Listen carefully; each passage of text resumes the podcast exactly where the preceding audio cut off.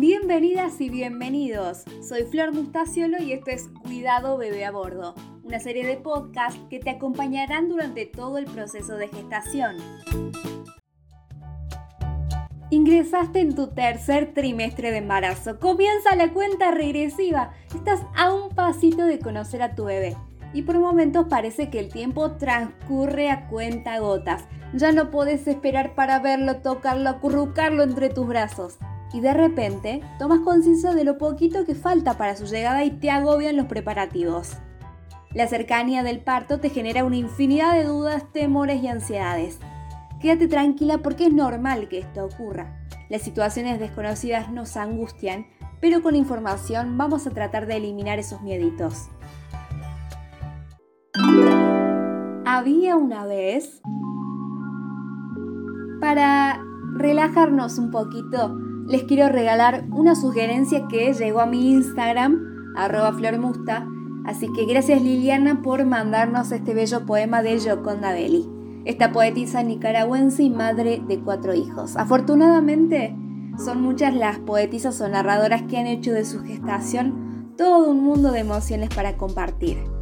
Les dejo este poema para saborear verso a verso y disfrutar del momento si ahora estás embarazada o para rememorar aquellos instantes en los que vivías la plenitud de la gestación.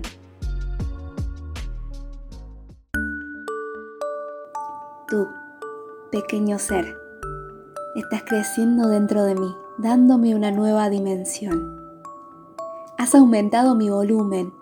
Cuando bajo las escaleras no puedo verme los pies tengo que subir con cuidado a los carros y caminar despacio por las calles.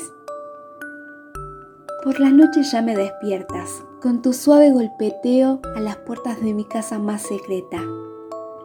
Platicamos sin palabras y luego tarullo con el correr de mi sangre y los latidos de mi corazón. Sientes los pájaros primero que yo, y tu vida rebulle contenta como la colita de un perro en la mañana. Eres mi pequeño habitante con el que vivo frente a frente y yo soy tu saco amniótico, diminuta humanidad sin sexo, al que a veces imagino mujer y otras hombre, al que quiero sin ver y conozco sin conocer, nutriéndote y esperando el momento de nuestra cita. 3, 2, 1, a prepararnos. El tiempo se agota y tenés que aprovechar cada instante para ultimar detalles. Focalízate en armar el bolso que vas a llevar a la clínica con todo lo necesario. Déjalo en un lugar visible y de fácil acceso. Son infaltables un camisón corto, corpiños para lactancia y una muda de ropa para tu bebé. Obviamente que enjuagada a mano y sin perfume. Por otra parte, es hora de definir ciertas cuestiones trascendentes para tu hijo que exigen cierta reflexión, tales como el nombre o el guardado de sus células madre. ¿Qué son las células madre? Bueno, las células madre del cordón umbilical tienen la capacidad única de convertirse en cualquier tipo de tejido. Almacenarlas brinda una poderosa herramienta para el tratamiento de ciertas patologías de diferente gravedad que pueden mejorar la calidad de vida de tu hijo o hija. Las células madre que se pueden criopreservar pueden ser tanto de sangre, que son las células hematopoyéticas, como de tejido o las células mesenquimales. Para más información, no dudes en consultar con especialistas. ¿Verdad o mito? ¿Los hombres pueden desarrollar síntomas de embarazo? Aunque parezca mentira, sí. Hace cosa de un año, Rick Ashby, un guardia de seguridad inglés de 29 años, ocupó las portadas de muchos de los diarios de Reino Unido por sufrir una serie de síntomas insólitos en un hombre. Náuseas, antojo, aumento de pecho y de abdomen. Y curiosamente estos síntomas coincidían con los de su novia que estaba embarazada. Ashby fue el doctor y obtuvo una baja médica con un diagnóstico extraño que de inmediato captó la atención de todos los medios síndrome de Cougade. Lo describieron como un embarazo fantasma, una especie de embarazo psicológico o embarazo de empatía. Según Alfonso Gil Sánchez, ginecólogo y psiquiatra, quien también es miembro de la Sociedad Internacional sobre Salud Mental Perinatal, destaca que el síndrome de Coward no es una enfermedad psiquiátrica ni es un delirio. El hombre no es que crea que está embarazado, es más bien una manifestación absolutamente normal que no tiene nada de patológico y que más bien recoge todos esos conflictos derivados del cambio vital que es ser padre, miedos, inseguridades y ansiedad. ¿Las mujeres embarazadas deben evitar los gatos? Mira, sí y no.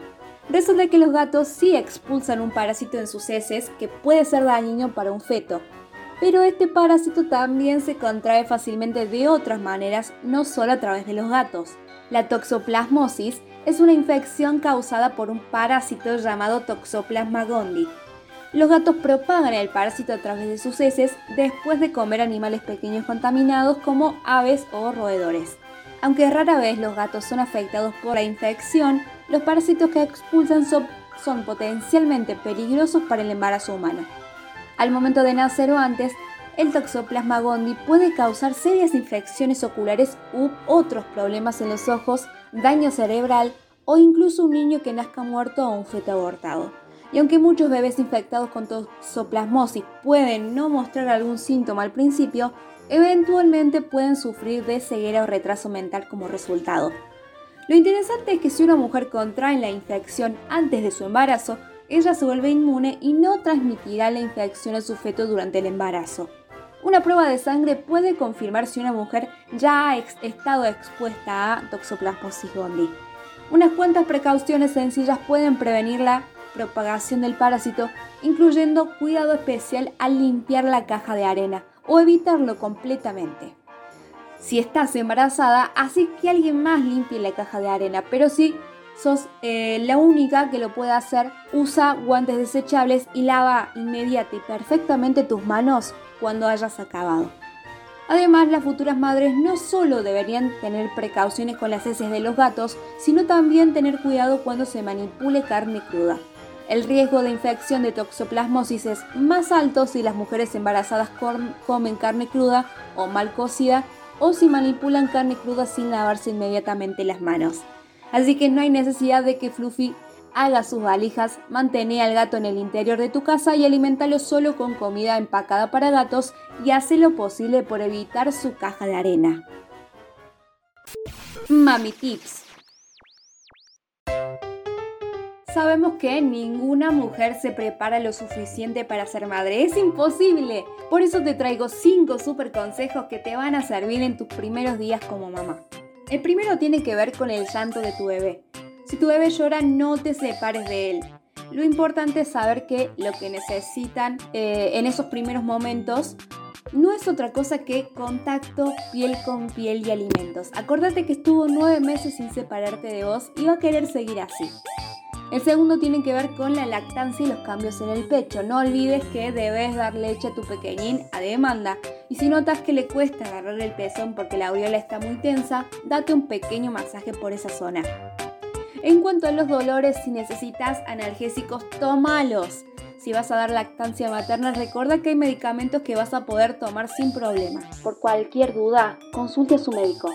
El cuarto tiene que ver con un tema bastante importante que es la falta de sueño y de cansancio.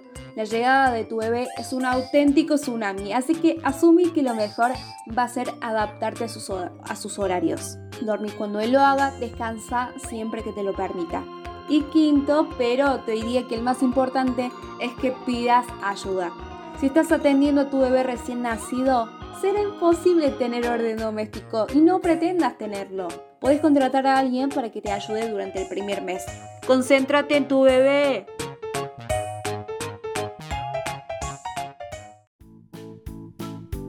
Muchas gracias por haber llegado hasta acá. Recuerden que un bebé feliz se hace con padres informados y no se olviden, sobre todo y lo más importante, disfrutar del proceso. Por cualquier duda, consulta o sugerencia, no dudes en comunicarte conmigo en las redes sociales. Me encontrás como arroba flormusta. Hasta la próxima. Producción, voz y edición, Florencia Mustaciolo.